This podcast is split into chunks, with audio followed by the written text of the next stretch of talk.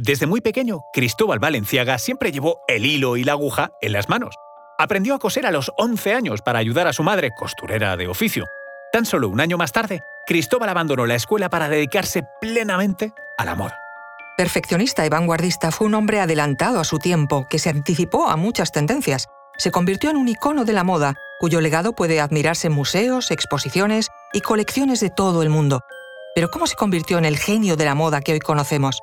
Os contamos esto y mucho más a continuación.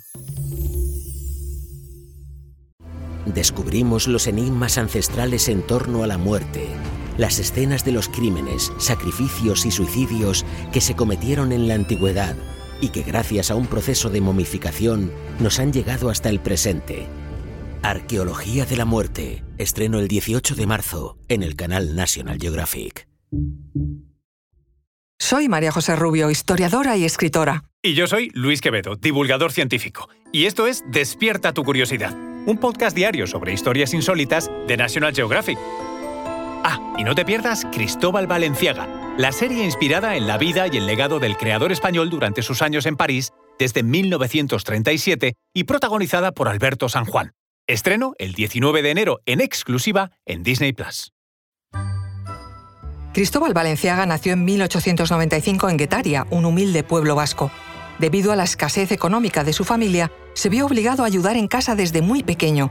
Con tan solo 11 años manejaba la aguja con maestría. Apenas con 12 años pasó a asumir el rol de asistente en el taller de costura de su madre.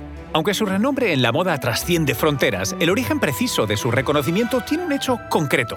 El mecenazgo inicial de la marquesa de Casa Torres, Blanca Carrillo de Albornoz y Elío, que desempeñó un papel crucial al vincular a Cristóbal Valenciaga con las damas distinguidas de la sociedad. Su madre era la costurera habitual de la marquesa de Casatorres para los trajes infantiles de sus hijos y los pequeños arreglos de sus ropas. El joven Cristóbal ayudaba a su madre en esta tarea y acudía con frecuencia a esta casa aristocrática. La marquesa quedó impactada de su habilidad para la costura. En una conversación le retó a reproducirle con telas que envió al taller de la madre uno de sus vestidos favoritos. Cristóbal Valenciaga reprodujo el vestido con exactitud.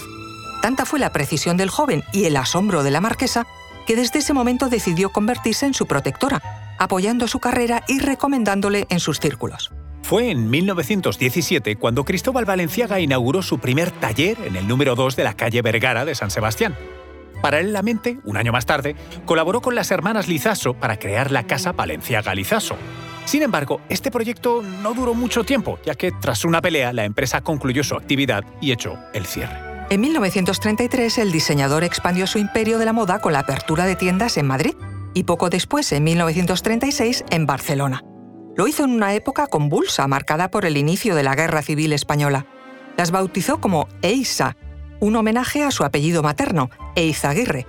Estas boutiques adoptaron una línea más asequible y práctica, adaptada a los tiempos que corrían. Posteriormente pasaron a ser gestionadas por Juan Valenciaga, su hermano. Tras el estallido de la Guerra Civil Española en 1936, Cristóbal Valenciaga se vio obligado a trasladarse a París, donde alcanzó la cresta de la ola de su carrera. Al asociarse con Nicolás Vizcarrondo y Blasio d'Atanville, la firma abrió sus puertas con una boutique en la prestigiosa Avenue Georges V.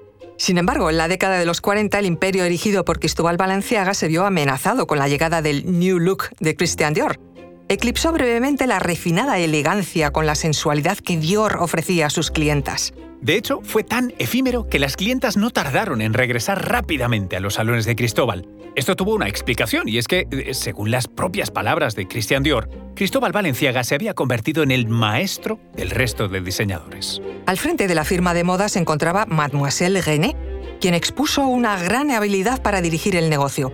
La relevancia de esta firma y su extenso personal llegaron a situarla como curiosidad como la empresa de moda con el mayor número de empleados. Una distinguida firma, como Cristóbal Valenciaga, necesitaba segmentarse en rigurosos departamentos dirigidos por líderes que habían promocionado internamente a través de grandes logros. Se destacaba por ser la casa que mejor remuneraba a sus empleados y donde se formaron varios nombres destacados en décadas posteriores como Hubert de Givenchy. El diseñador nunca defendió el prêt-à-porter sin embargo, asombró a muchos al aceptar el último encargo de su carrera profesional. Se encargó de diseñar el vestuario de las azafatas de Air France, Una tarea inesperada, curiosa, pero que superó notablemente. En 1968, su taller cerró sus puertas en medio de un contexto social en el que las jóvenes no podían ni querían identificarse con el refinado mundo de la alta costura. Así, con la prudencia y elegancia que le caracterizaban, Cristóbal Valenciaga abandonó el trono que lo había posicionado en lo más alto durante varias décadas. La discreción que caracterizaba a Cristóbal Valenciaga se evidenció en sus desfiles, donde nunca realizó una entrevista.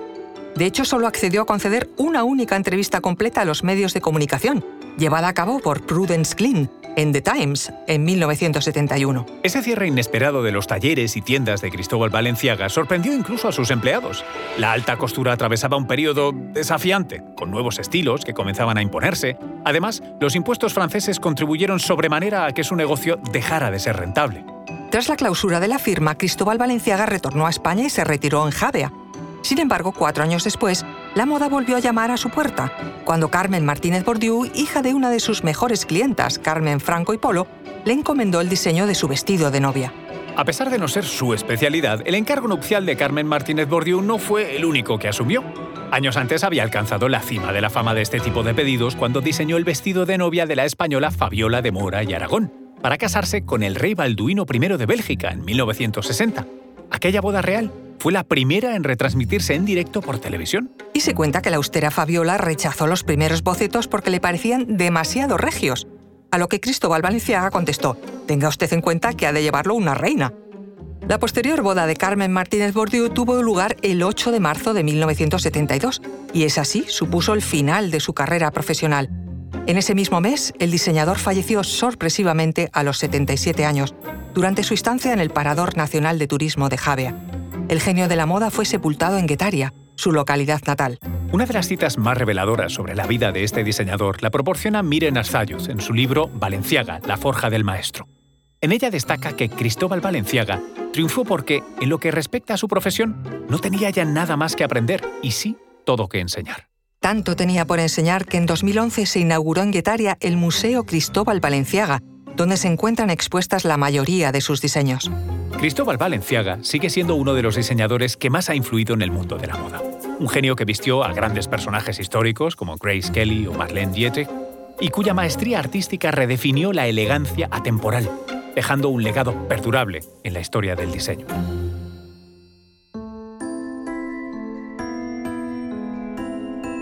Recuerda que Despierta tu Curiosidad es un podcast diario sobre historias insólitas de National Geographic. No te pierdas Cristóbal Valenciaga, la serie inspirada en la vida y el legado del genio.